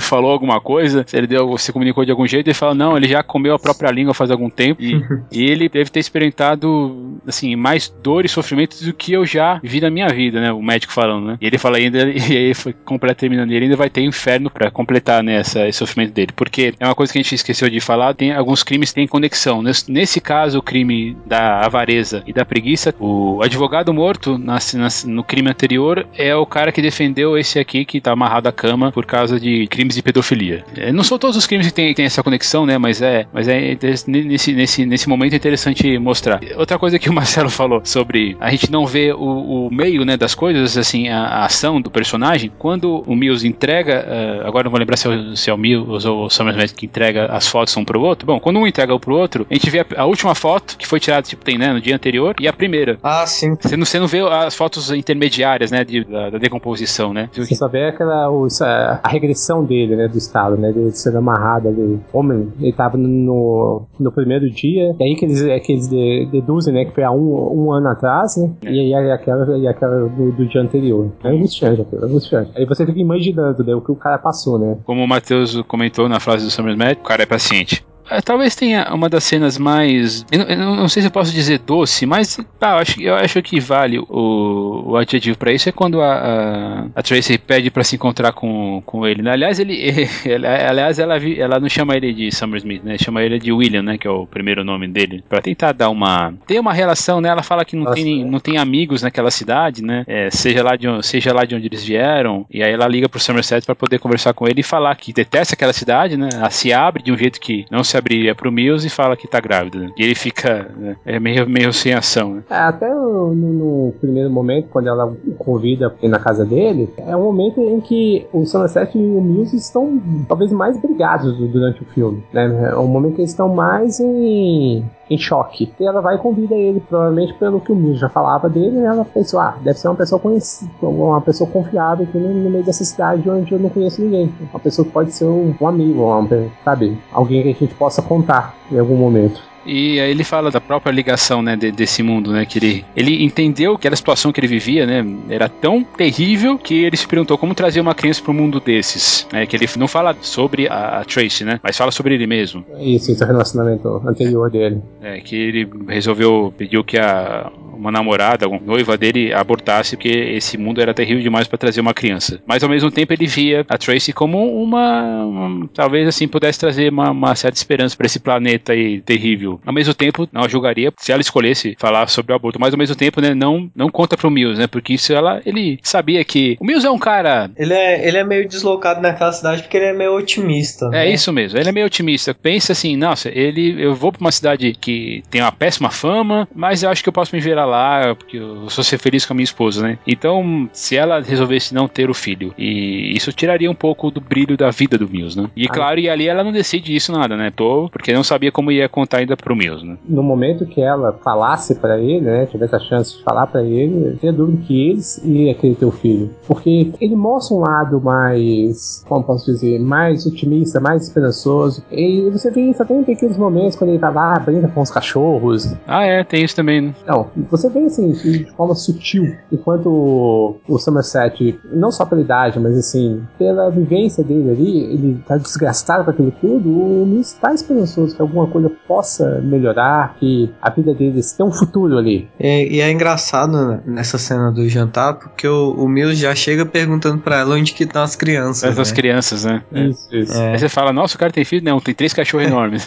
é por isso que ele é, ele é um, é um- um cara legal, né? O, até o, o Somerset até olha meio estranho pra ele nessa cena, né? Que ele tá lá se, se virando com os bichos, né? Hum, verdade. Uma coisa interessante, de outra coisa durante a investigação é que o, o Fincher, ele coloca os dois personagens assim, em paralelo, indo por caminhos diferentes, mas tendo um mesmo fim. Isso eu digo, por exemplo, nas cenas da perseguição, quando eles finalmente encontram o, o apartamento do John Doe até lá, eles não sabem quem ele é, né? Mas eles querem pegar o cara, mas de jeitos diferentes, né? O Mills, como já o Matheus já falou, a câmera que acompanha ele é mais tensa, é a câmera na mão, o Somerset é a, é a Steadicam, e aí eles não só, não só isso, eles vão por caminhos diferentes, né? Digamos assim, o Somerset, o Mills vai por dentro do, né, do- dos apartamentos, enquanto, enquanto o Somerset vai por fora, assim, né? Vai tentando, vai querer chegar ao, ao criminoso de um, jeito diferente, mas eles se encontram no mesmo lugar, né? É uma narrativa vi- visual pra mostrar que realmente eles têm, eles têm essa, essa diferença, mas com algo em comum, que é o alvo. É uma coisa assim que eu acho fantástica, né? Essa sequência dentro dos apartamentos ali é uma das melhores cenas do filme. É, E de novo, né? Às vezes as pessoas, eh, o espectador pode não perceber conscientemente, mas inconsciente tá ali, mostrando as diferenças, né, do- dos dois personagens, né? Como que cada um reage né, em determinada situação. Porque nesse momento, quando eles finalmente é, descobrem é, o apartamento do John, e é uma coisa. E, eu- e o Somerset fez isso de um jeito ilegal, né? Aliás, essa acho que é a única referência. Pensando bem agora, não, agora tenho certeza. Existe uma referência assim que isso se passa nos Estados Unidos porque o cara que entrega as informações pra ele, ele fala que é do FBI. Então. Ah, é verdade. Espacial, espacialmente falando, é, é- é isso aí. Mas o jeito que ele consegue informação é ilegal, né? E aí ele fala: a gente não pode entrar aqui, né? A gente tem que seguir o livro, né? Uma coisa assim. Ele, é, ele vai, ele tem razão, mas daí ele estoura a porta, né? O Mills com, com chute. Ali é, é de novo, como, uma- como o Marcelo acabou de falar, né? é, reforçar, ele, ele constrói um personagem explosivo. Que ele vai, é, no fim das contas, justificar sempre. né?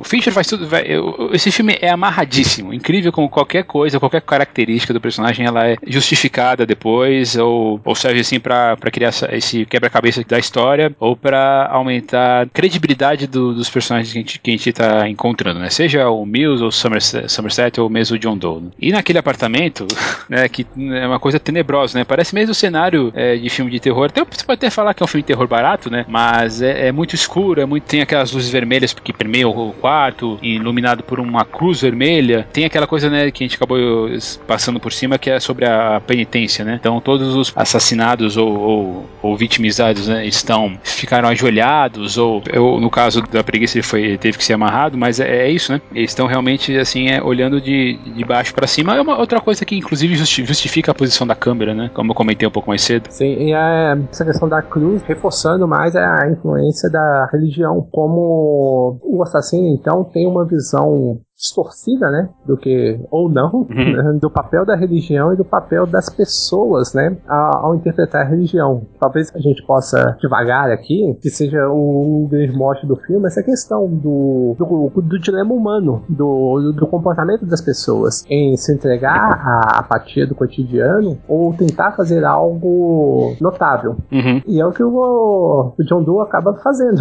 Ele queria se tornar conhecido, ele não queria ser só mais um ali, no, no meio de todas aquelas pessoas vivendo suas vidinhas felizes e infelizes ao mesmo tempo, sabe? Como se fosse uma mera peça de, de engrenagem. E aí a gente vê dos detalhes, assim, né, da, daquele lugar. Os planos que parecem até, sabe, troféus, porque eles ficam presos na, na parede. Daí você vê tantos livros. Aí o assassino é um cara culto, metódico e paciente, né? Afinal de contas, ele faz um diário daquele tamanho e ele faz o caderno à mão, né? Não é uma coisa que ele comprou no mercado, no, pronto, assim, pra poder. É, é tudo, é um trabalho tão pessoal que até ah, os cadernos têm que ser feitos pela, por ele próprio, né? Pela própria mão dele. E, e isso é, você percebe até depois quão trabalhoso foi e quão dedicado o assassino era, que em uma das cenas, se não me engano, é o Somerset fala que se fosse ler tudo que estava escrito ali, ia de- demorar acho que 25 dias e eles separaram acho que 5 cinco pessoas para isso. É dois meses. É dois meses, né? É, dois meses Isso. com, cinco, com turnos de 24, é, 50, Isso, com se, se dedicando 24 horas, né? Exatamente. É. de, de, acordo com ele, são 2.500 livros. Exato. Aí você vê o quão meticuloso era, né? Mais uma vez, você vê o quão meticuloso era o assassino. E nessa hora também você entende melhor quem é o John Doe, né? Na, naqueles registros lá que o Somerset lê. Aquele do metrô, em, em especial, é, é, o mais sensacional de todos. Porque mostra que a, a, impressão que ele, ele tem dele mesmo é de que alguma coisa. É, é de que ele realmente tem um chamado maior. Ele fala do cara que, que puxou conversa com ele no, no metrô. E aí, ao invés de dizer que ele, ele tinha nojo do cara, que o cara era ridículo e que ele odeia a humanidade, ele fala que ele não. que ele, é, ele não conseguiu segurar e vomitou no, no cara e começou a rir, né? Então, tipo, é como se alguma coisa tivesse feito ele vomitar no cara que não fosse o próprio nojo dele pelo. Pela humanidade, né? Isso.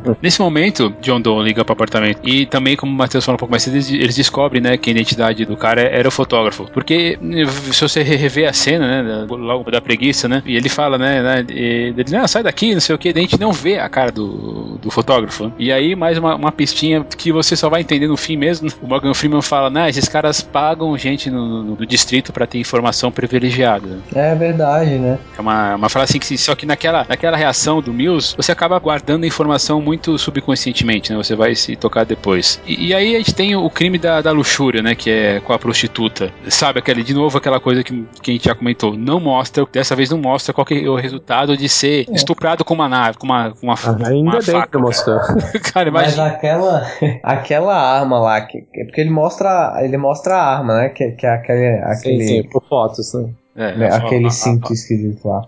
Aquela foto já é tão brutal que se ele mostrasse é, o resultado desse crime ia ser tipo censura pro, proibido para pessoas que têm problema cardíaco, proibido para pessoas com menos de 30 anos. Não, ele, ele é um filme rated da, da fora, com certeza. Mas mesmo assim, isso não deixou de, de fazer um filme ser, é. filme ser um sucesso, né? Não, mas assim, se mostrasse o resultado desse crime aí, eu acho que você ia pre precisar fazer um exame médico, tinha que apresentar um exame médico médico, assim, de, de entrar na sala do cinema. Que é terrível mesmo, né? Mas, putz, é, destruiu a mulher por dentro. Eu lembro, a primeira vez que eu vi o filme e dessa cena, eu lembro que eu ficava imaginando, era perturbador. É, foi, foi assim, de todos os crimes, né, foi o que mais me chocou. De... Já falei, esse cara, esse, o Andrew, o Andrew aí tem probleminha, viu? Tem, é muito problema, cara. Eu tenho medo de pessoas assim. Na época, assim, tinha, tinha conhecimento algum de nada de cinema, de, de nada. É, só aquilo, só de ver a foto. A foto já levou a imaginar como que aconteceu, o resultado e tudo.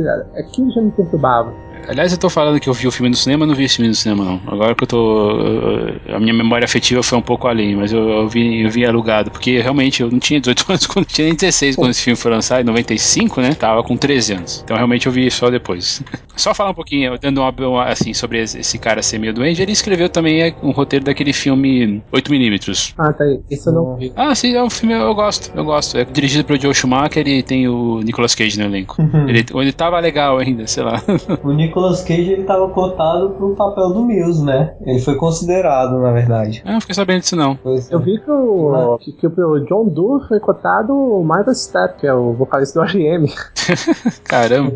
É, na verdade, é uma curiosidade. O Kevin Spacey não era careca naquela época. Aí ele até perguntou pro David Fincher, né? Mas, se não me engano, isso tá nos extras até. Ele perguntou pro David Fincher se teria que raspar a cabeça. E o David Fincher falou: Ah, se você raspar, eu raspo também. Vamos, vamos fazer?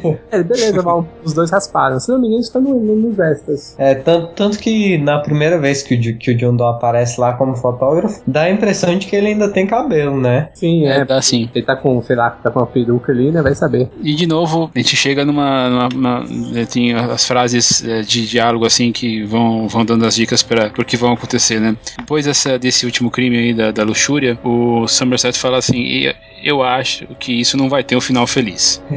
Aliás, ele fala assim, ele na verdade fala que isso não vai ter um final feliz, né? É uma, é uma frase assim que, ele, que a gente fala assim, né? Tudo bem, é, pô, afinal de contas já morreram quatro pessoas, né? Não vai ter, não vai ter final feliz mesmo, mas vamos ver se a gente consegue pelo menos pegar o cara, né? Alguma satisfação tem que ter. e aí eles têm essa discussão sobre a cultura da apatia, como a sociedade é, e que talvez seja até uma solução você não se importar, não se importar com, aquele mundo torpe, porque talvez seja o único jeito de você é, se desvencilhar de, de um mundo tão, tão terrível, horrível que tá à tua volta. Isso é forte demais, eu acho. É aquilo que eu até comentei anteriormente, né? Talvez seja onde o John Doe se encontrou. Sim. Até então, é, o que dá a perceber é, é- é que ele era uma pessoa assim, sem nenhuma grande motivação. E, e a partir daquele diálogo no- com o cara no metrô, né? Que ele se deu conta né, de, de quanto a, a vida era fútil da maioria das pessoas e que ele não queria se entregar a essa futilidade. Nessa relação entre. Vamos, colocar aqui entre, entre os três, e é uma coisa que vai ser afirmada lá no- nos créditos finais, depois a gente fala sobre isso. A gente vê como, a, como a- principalmente aquela cidade é deturpada, né? Porque os bonzinhos estão dizendo que o, a- o bonzinho, na verdade, que é o Somerset, tá dizendo que a salvação para as pessoas ali é a apatia, enquanto o, o, o malvadinho, que é o John Doe, tá dizendo exatamente o contrário, né? Que a gente não pode ficar apático, que o problema é exatamente a gente ver um, um pecado mortal em cada esquina e não fazer nada em- a respeito. Essa, essa, aliás, é uma uma das melhores frases né, do filme, né? Que tem tantas frases memoráveis, né? Quando ele fala que essa questão de ter um pecado mortal em cada esquina, em cada lá, e tolera, né? E tolera É. porque é comum. Antes do filme, assim, né, você vendo, percebendo o tempo vai passando, você vai percebendo que a gente já chegando perto da, do- da conclusão. E também o, John fala assim que, né, na ligação, fala que ele vai ter que apressar os planos, né? Então os dois últimos crimes, eles acontecem com um espaço de tempo curto, né? Os dois acontecem no domingo, né? É, dois o- são, são acontecem no domingo, exatamente. Porque ele tem menos tempo pra né, fechar o, o grande plano dele, né? Que ele até fala pro. Quando, quando realmente. Daí, quando se entrega, né? Depois ele fala que você não consegue ver ainda ver o, o plano todo, né? Né, Mills? E essa cena que ele se entrega, meu amigo. Não, que, que realmente, que, que cena. Ele chega e chega ensanguentado, ele ainda tem que andar uns passos, né? Ainda tem que gritar pra, se- pra ser percebido dentro de uma delegacia E ele- de polícia. cara. E ele chama, ele chama três vezes, É. né? Eles estão andando, conversando, aí ele fala detective, e aí ninguém olha, e depois ele detective, aí ninguém olha de novo, aí ele dá aquele berro, que é sensacional. Talvez até reforce essa questão de como é, é um mundo tão caótico, uma cidade tão imersa Apática né? mesmo, né? Aí, imersa ao clima, né? Que um cara está ensanguentado numa delegacia é como se fosse algo trivial. É, exatamente. Tem aquele diálogo que acho que a gente não pode deixar passar, que é o que o, o Somerset fala que nessa cidade as mulheres, quando estão sendo assaltadas ou vão ser estupradas, não podem pedir por ajuda, elas têm que gritar incêndio, né? Ah, é verdade. Eu já é. vi essa, essa, essa, essa dica em outros lugares. Realmente, quando você. Mas é, mas é verdade. Eu acho que funciona até no mundo re- no nosso mundo, no mundo real. E quando o Joe se entrega, a gente vê, né, dos detalhes dele, né? Os, os gases dos dedos, aí você percebe finalmente a ligação que tem lá no, no começo dos créditos, que o motivo dele não. dele a gente nunca achar pressão digital nele. E ele é um cara calmo, né? Ele não, não se exalta, não grita, não levanta a voz, que seja, só, só, Ah, só pra chamar atenção, né? E paciente, né? Mas é o, é o que ele fala também, né? Cara, esse, esse, esse filme tem muito, muito diálogo. Que ele fala que pra você ter certeza de que você tem a atenção de alguém nessa cidade, você não pode só dar um tapinha no ombro, né? Você tem que dar uma, uma marretada na pessoa. Que é o que ele faz quando ele chega na delegacia cheio de sangue e, e gritando falar- pra ser preso, né? É, primeiro vai falar calmo não, não funciona. Então, a analogia é marretada, né? E de- quando ele se resolve se, se entregar, né, que eles ficam falando assim, putz, o personagem, o John Doe, ele tem a polícia ali, né, o, o Somerset e o Mills principalmente ali na mão, né. Ele fala, tem mais duas, mais dois corpos e se eu vou levar vocês até lá, mas se vocês não concordarem, eu vou alegar assim, insanidade, vou sair dessa livre. E aí, isso, cara, ele tem os dois na mão ali. Esse é um dos maiores, é, a gente, quando a gente vai falar, às vezes fazer lista de sobre, sobre serial killers do, do cinema, o John Doe tem que estar nessa lista, cara. Com certeza.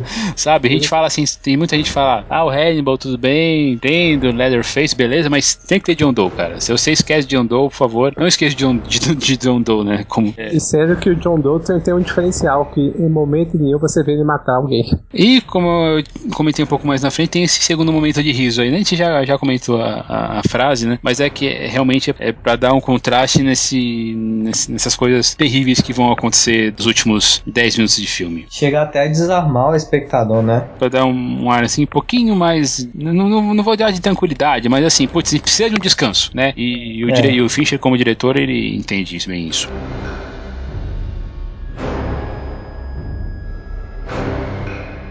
Que é isso, nós chegamos assim nessa parte final do filme pensando, putz, cara, tem alguma coisa errada, né? Você, você, você, você já tá acostumado com todo tipo de história, você já leu, você já, você já viu, você fala, putz, cara, tem alguma coisa errada, mas o que que tá errado aqui? Ah, e talvez esse seja o final mais chocante, assim, que eu já, que eu já vi no cinema em, em relação a filmes de mistério. Chupa chamar. É, exatamente.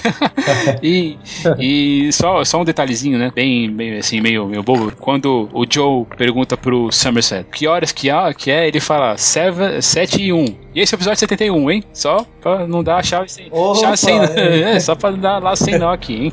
episódio 71 aqui do nosso Tigcast. E ele fi- fica, finalmente fica naquela posição de, de oração, ajoelhado, né? Enquanto o, chega a van lá no fundo. Cara, não, não dá. Você pode falar assim, qualquer coisa. Eu acredito em você se você disse descobrir o que, que o John tá preparado pra si próprio, mas não o que tá dentro da maldita da caixa. Não, não tem como, cara. Ninguém esperava aquilo ali. É muito, cara, é muito chocante. E, e aquela coisa, né? Nós não vemos. Só fica com a reação do Morgan Freeman.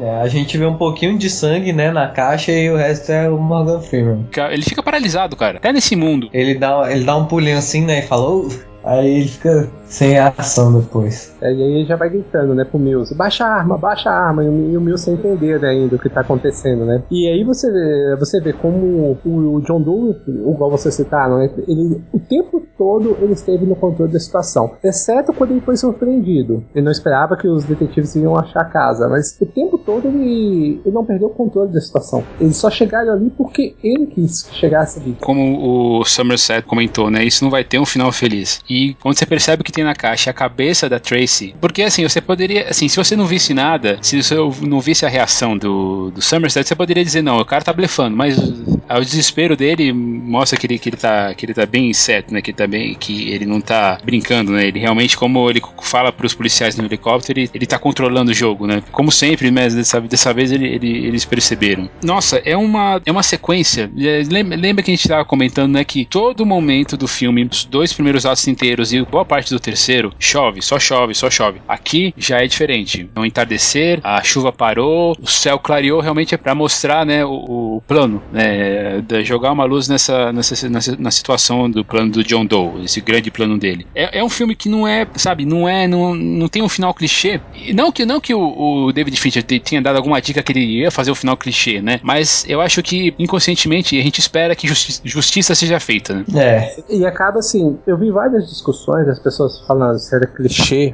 ou não o, o, o final, mas é, é quase que uma unanimidade que ninguém esperava que, como o Thiago citou, né, que na caixa está a cabeça da Trace. Eu faço até um exercício, não sei a analogia, que a Trace talvez seja a personagem mais humana dali. Talvez é a que mais está fora desse mundo do crime ali, e o John mata justamente ela. Ela, ela mata a esperança, cara. Exa- exa- ele- ah, exatamente, exato. cara. Mata a luz É, ele daquele mata a mundo. esperança. A Exato, mulher que tava exato. grávida, inclusive. E o meu e, não é sabe. e, inclusive é ele quem revela pro Mills, né, que ela tá É, grávida, que é sabia. mais chocante ainda. E aí a gente vê a reação dele ali na- naquele momento, né? Não só de ter matado a mulher dele, mas a mulher dele estava grávida. Aquela coisa, né? Você talvez não lembre de muitos detalhes, talvez você tenha visto o filme poucas vezes na sua vida, uma vez só na sua vida, mas o Fincher fez uma coisa assim, chocante mesmo. Você sempre vai lembrar que tinha uma cabeça dentro da caixa.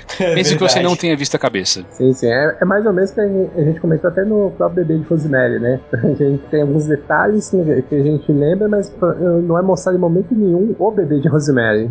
E aqui não é mostrado em momento nenhum a cabeça dela lá. Você sabe que tá lá, você só vê sangue. Você só vê alguns indícios, né? Mas você não vê o. Se você não vê o crime, além de você não ver o os crimes acontecendo durante o filme, você não vê a cabeça dela ali naquele final. Ainda bem, né? Também.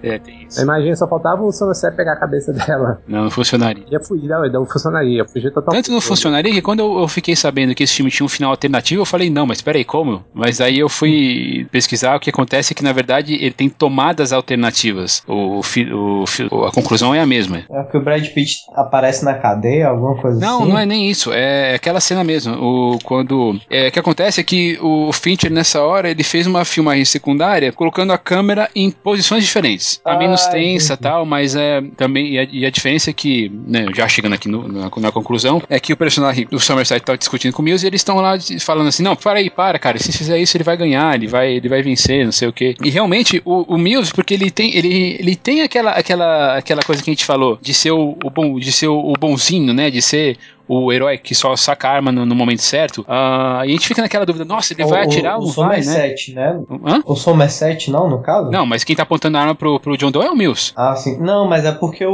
o Mills já tem o histórico de, de ser o cara que saca a arma, né? Saca a arma e atira e... É. e- tanto que até... por- Porque É, o então- Somerset é o cara que nunca atirou, né? E o, e o Mills é o cara que já atirou, que já teve parceiro morto. É, mas ainda assim Então- o Mills fala que só atirou uma vez na vida dele. Tanto que na, na É. perseguição no, nos apartamentos, no complexo de apartamentos que eles encontram o John Doe, eles, ele não ele não atira. Não atira, né? Ele- Mas até, assim, até pelos, pelos diálogos de ele ser mais novo, pel- pelas câmeras dele, é, eu, eu já tenho a impressão contrária. Tipo, o jeito que ele é pego, de, de que ele é o cara que é mais impulsivo Não, ele mesmo, é que impulsivo, tudo bem, mas ele não é assim, é, como é que eu vou dizer assim? Ele não faria aí, ele não Ele não é inconsequente, Exatamente, ele né? não é inconsequente. Ele só Uhum. sacaria a arma quando fosse necessário, quando fosse preciso pra ah, salvar outra pessoa ou, ou acabar ou salvar a própria vida, né? Mas talvez por isso que o Somerset, quando viu o que tinha na caixa, a primeira coisa que ele fez foi gritar pro Mills, abaixa a arma. Porque ele já imaginou, pelo jeito dele de ser, qual que seria a reação. E a, e a reação, do, e a reação do Mills nada mais eh, seria para poder eh, satisfazer o desejo do John Doe. De, de ser O John Doe, de ser espiador É, dos próprios pecados dele. É. exatamente, exatamente isso. Porque ele, porque ele fala, né? é, eu fui lá e brinquei, brinquei, tentei brincar de casinha com a sua esposa, mas não consegui. E aí eu peguei um pequeno souvenir. Nossa, Eu, eu te invejo, eu invejo sua vida com a sua esposa. Eu acho que meu pecado é a inveja. ele realmente não, ele fala, ele como personagem, ele não se isentou, né, de- desse desse mundo, desse mundo errado aí que ele que ele vive. E ele precisava de alguém que o punisse, né? E nesse caso foi o, ele escolheu o Mills. E apesar de você ser impulsivo,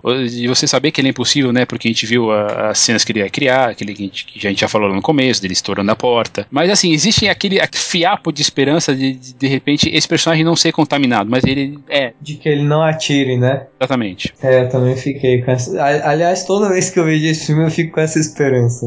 Mas é, é uma situação que acaba você não, você não consegue condenar também o Mills por causa daquilo. Mas é uma reação, é uma situação extrema. O próprio Somerset, ele não tenta impedi-lo fisicamente, né? Ele poderia, de repente, Não, sabe, não. pular em cima dele. É é meio assim, olha, eu tô falando pra você não fazer isso, mas eu não vou impedir também se você fizer isso, né? Afinal de contas, né? Nós passamos tanto junto aqui, eu sei o que eu sei que ela é apresentar pra você, e você fica pensando, putz, será que será que ele vai fazer isso? Será que ele não vai? Mas aí o que, que acontece? O que o Fincher faz? Ele coloca um frame da Tracy. Cara, e ali ele olha pra, pro John e atira na cabeça dele. E ainda descarrega mais cinco balas, o filho da puta. É, cara, é, é aquela coisa, você espera, mas ao mesmo tempo que o que fazer? Você não pode jogar, você não, não tem como jogar o, o Mills né, nessa situação. Tem gente que talvez vi- até vibrasse pela, pela reação dele, e você poderia falar assim, putz, eu faria a mesma coisa, ou não, não sei o quê. Porque é, é muito, muito co- confortável, né, você falar isso como espectador, porque você. hum, É lá verdade. de- não, é. não tem nada da- do histórico, né? Mas assim, você vive, apesar de tudo, você vive o que o, o Mills tá, tá vivendo junto por. É, é, o Fincher é muito, muito, muito, muito competente nisso. Apesar de a gente estar numa certa confortabilidade estando na- em casa, no cinema, mas ali eu acho que ele falou com a gente.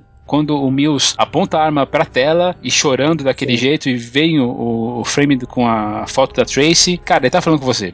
Ah, você não se isenta disso. Como, até quando eh, você aguentaria? A gente já falou isso em, em outros programas, sabe? Não pode, assim, se você jogou o Mills porque ele fez isso, eu diria que você tá sendo hipócrita. Totalmente. É, eu acho. Não, e tem ainda, acho, mais, mais duas questões que a gente pode eh, abordar nessa cena, né? Que não deixa de ser uma influência de uma das cenas mais homenageadas da história, né? Que é a cena do grande assalto no trem, né? Aham. Quando foi a primeira vez que, que o- um personagem apontou uma arma né, pro espectador. E até essa questão do, do frame, que assim, dá a entender que ele tem ainda um pouquinho de dúvida se ele vai matar ou se ele não vai matar. Aí vem o frame dela e aí já, ele já não tem dúvida É, alguma. ali, ali ele tomou a decisão. E essa questão do frame torna tão importante em um outro filme de- do Finch, né, que é da sequência, na Curva da Luta, onde ele usa esse recurso do frame e talvez de maneira até mais acertada, porque ele usa ele de maneira muito curta. Usa como metalinguagem também. Né? Isso, exatamente, exatamente. A palavra tava tentando lembrar aqui. Metalinguagem. Em Clube da Luta ele usa ele como metalinguagem mais curta, é, menos perceptível, mas você vê que já é um elemento que ele, que ele, gost, ele gostou né, do Seven e depois utilizou várias vezes no, no Clube da Luta. É. O, eu ia falar que a, a atuação do, do, Brad Pitt é muito boa também nessa cena, né? Porque ele, ele tampa a cara, ele olha para um lado, ele olha para o outro. Ele fica desesperado, cara. Ele, ele, não, o que tem na caixa? Ah, sabe? Que tem muita gente que fala da, do, do, de que o, o, Brad Pitt não é um bom ator, mas eu tenho que discordar totalmente, cara. Talvez é. quando ele fosse mais novo, antes de, de Seven, mas ali, cara, desde Seven ele faz papéis fantásticos. Claro que quando ele faz um cara um pouco mais perturbado, eu imagino que ele se saia até melhor, né? Como é o caso do Clube da Luta, dos Macacos. Dos macacos. É, mas, cara, Brad Pitt pode não ser o melhor ator de que Hollywood tem hoje em dia, mas ele é um ótimo ator. Sim, sim, é, é verdade. E, não a, é só e, e, até a indecisão dele, né? Na hora, depois que ele descobre que tem na caixa, aí ele olha pro cara, ele aponta a arma, ele abaixa a arma, e olha para baixo. E, e até essa, ter esse frame aí, ele tá indeciso ainda. Né? Uhum.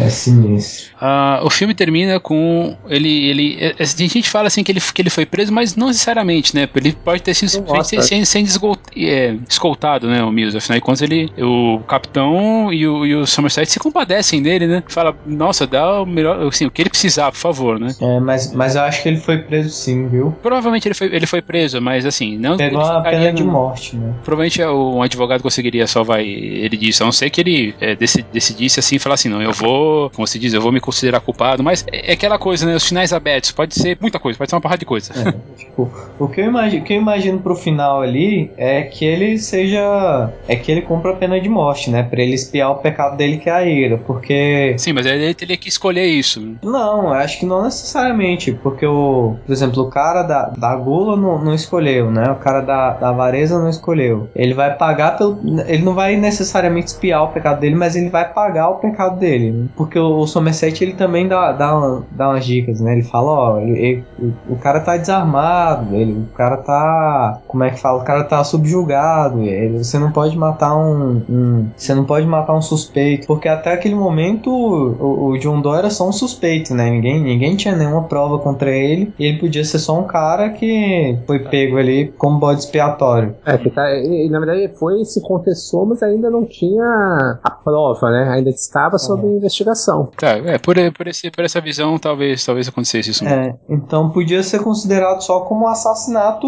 normal, né? Uhum. Sim. É, mas de toda maneira, é, ele estava ali cumprindo o que o John, o John Duke queria. Até porque se, se, o, se, o, se o Brad Pitt não morreu, o plano do John Doe não deu certo, né? É, tem que, tem que fechar um ciclo, né?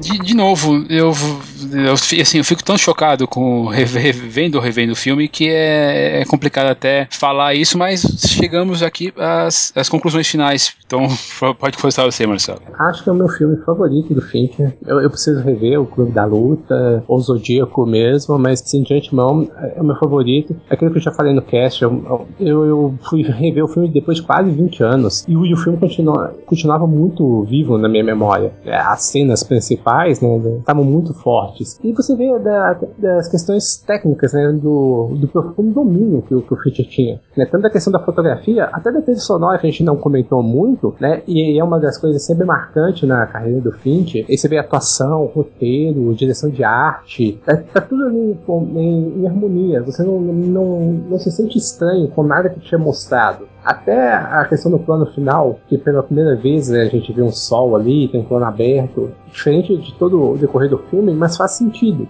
você não estranha, né? Até o Thiago mesmo eh, comentou anteriormente. É, mas enfim, a toda essa atmosfera do filme, essa questão de claustrofobia, essa questão da discussão, né, do, do papel da, da sociedade ali, a questão de se entregar a apatia, de fazer algo, algo diferente. Então, assim, são tantas discussões que tem nesse filme que cada vez que você rever, eu acredito que você vai descobrir novas camadas, como foi comigo agora. E assim, tô terminando de gravar aqui e já tô com vontade de ver o filme de novo. e de tão bom E outra coisa que o faz ser um filme marcante, que também a gente já citou, mas vou reforçar aqui, que é a questão da DC temporal. É um filme de 95, mas poderia ter sido um filme de 2014, sabe? Não tem nada além do filme que tira disso. Então esse aspecto de se, passar, de se passar em um lugar que poderia ser qualquer cidade grande, poderia ser passado em qualquer época. Ele é muito universal nisso. E isso o torna um, um filme excelente. Pra mim, nota 10, sabe? É um filme que eu não consigo, assim, pegar aqui agora tantas falhas, tantas falhas. Tem um probleminha ou outro aqui, mas nada que eu deprecie. Legal. E você, Matheus? Eu vou precisar ver o filme de novo para ter certeza, porque para mim, o John Doe morre às 7 horas e 7 minutos. Eu, eu fiquei com essa impressão depois. E aí eu quero, quero pegar de novo para ver se... Qual que é o tempo decorrido entre a hora que chega a, a a hora que chega a caixa e a hora que ele. Na verdade, a hora que ele pergunta a hora pro Somerset e a hora que ele morre. É um filme sensacional. Já falei, já falei aqui no, no cast sobre Inception que o, o David Fincher é um, é um dos, dos, meus diretores favoritos, junto com Christopher Nolan, é desse pessoal dessa nova geração, né? É um cara que eu, que eu gosto de, de, ler sobre e é um cara que eu não, não consigo mais perder um, na, nenhum trabalho dele. Se ele dirige um clipe da Madonna, eu tô lá assistindo. Seven tá, tá no meu, meu top 3 filmes, filmes do, do David Fincher junto com o Clube da Luta e com um excelente Garoto Exemplar que saiu esse ano. E o, o Seven tem, tem uma coisa muito que conversa muito com o Garoto Exemplar, que é aquele negócio de você sair assim do filme mal, assim, você sai para baixo, né, do, do filme. Igual o Marcelo falou, a gente acabou não falando muito da trilha sonora, mas se eu não me engano, quem faz é o Howard Shore. Isso mesmo. Tem duas cenas que a trilha sonora mata, assim, que é na hora que eles vão entrar no suposto apartamento do, do John Doe, que eles entram lá na cena da preguiça, que a trilha sonora é infernal nessa hora. E, e nessa, nessa, nessa última cena, né? Nessa última sequência que é uma das sequências mais tensas que eu me lembro de, de já ter visto num filme. É, é sensacional o filme, pra mim é nota 10 também. E uma coisa que, que eu esqueci de falar, que a, a gente estava conversando sobre aquela, aquela visão deturpada das coisas, né? Que o, o Somerset, que é o cara que tá lá na. Vamos fazer a analogia aqui do xadrez, é o cara que tá com as peças brancas, é o cara que defende a apatia, né? Aquele cara que defende que a, a saída para aquele inferno ali é a apatia. Enquanto o vilão, que é o John Doe, que, que seria o cara que tá com as peças pretas, é o cara que tá defendendo justamente o contrário, né? Que a gente não pode se omitir em relação a isso. E eu acho que a, a, a última confirmação disso é a hora que o crédito crédito aparece, que ao invés de ao invés de a, a, os créditos subirem, como é o natural dos filmes, ele desce, né? Uhum. Então essa visão deturpada assim de, de cabeça para baixo, é, ela, é, ela é feita até quando, quando não tá acontecendo o filme em si, né? Acho é um, um trabalho sensacional, assim, um dos meus filmes favoritos na vida. Com certeza. Seven, Sete Crimes Capitais, é, é um filme que chocou, assim, me também, não só me chocou, mas não só a mim, mas com certeza todo mundo cara, que, que assiste, sabe? Ele vai continuar com um ótimo filme, ele vai ser atemporal, como o Marcelo falou. Ele é, é triste, ele é profundamente desperturbador e, na verdade, ele, ele faz uma visão do mundo assim que, que talvez seja verdade mesmo, que é uma, esse é um mundo, um mundo torpe, é um, é um mundo triste, que, que nós, por mais que queremos, queremos, queiramos é, nos separar dele, a gente acaba sendo afetado por algum, por notícias ou, ou por tragédias pessoais que acontecem com a gente, porque é, por, por gente que é grotesca ou não. E esse mundo que a gente vê aqui em Seven, esse mundo sem nome que eu resolvi chamar de inferno, porque é a impressão que eu tive mesmo, nunca vou deixar de, de pensar desse jeito, pode acontecer em qualquer lugar. É, a, e a apatia vai acabar fazendo, fazendo a gente ir por esse caminho terrível e horrível aí. Talvez seja uma lição, por mais que a gente não concorde com, com os atos do, do, do, John Doe, ele tem um ponto. E esse ponto vai ficar marcado assim pra gente, pra, pra quem assistiu o filme, né? E pra quem não assistiu, duvido que vocês tenham ouvido até agora, mas se você puder apresentar o filme para alguém, apresente com todas essas, com apenas a, a, a, assim, o aviso que é um filme graficamente violento, e é um filme que deve ser assistido, deve ser preservado e lembrado, reassistido, tudo mais, ter, tem uma cópia, porque pode sumir uma hora, pode sumir do Netflix, é, eu acho que já, acho que até não tá mais. E é tá. isso, tá? Bom, mas é isso, tem uma uhum. cópia porque o Netflix tem dessa, né? Pode sumir aí de qualquer hora do catálogo. então é isso, David Fincher, ganha, ganha a gente desde 95. Todos os filmes dele, assim, é, tem, ele acabou de sair, tá, já falamos aí, acabou de sair de um fantástico filme que, que é O Garoto Exemplar. Não deixe de assistir David Fincher, porque com Seven, com outros tantos filmes, esse diretor mostrou pra gente um, um mundo que é torpe e errado, mas que talvez seja necessário a gente conhecer. Falando nesse mundo torpe e errado, esqueci de falar uma coisa. Hum. Tem uma entrevista que o David Fincher dá, não lembro pra onde, que ele, ele disse que ele acha que a filosofia dele é de que todas as pessoas são pervertidas e que isso é a base dos filmes dele. e aí ele termina dando aquele risinho cínico dele. É demais.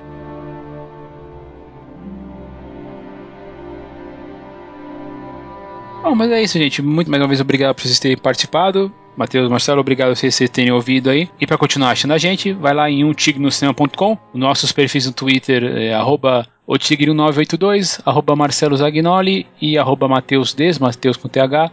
Curte lá a página no Facebook, fb.com.br um no cinema. E se você está ouvindo isso pelo iTunes, não esquece de colocar umas estrelinhas lá e dar opinião sobre o programa para a gente ter destaque na loja. E se quiser encontrar em contato com a gente, é só escrever para contato arroba ou procurar o link na postagem do grupo do Facebook que a gente participa lá, que tem quase 200 membros hoje. É isso aí, gente. Valeu. E para fechar com a nossa tradicional sessão musical, a gente vai ouvir uma música do Trent Reznor, né? Na verdade, é a música do Nine Nails, né? Que é escrita pelo Trent Reznor, né? Que é a Closer, certo? Então, gente, valeu mais uma vez aí e a gente vai se falando até semana que vem e tchau. Valeu, valeu, legal. Eu que agradeço pela desculpa de rever esse filme maravilhoso. ok.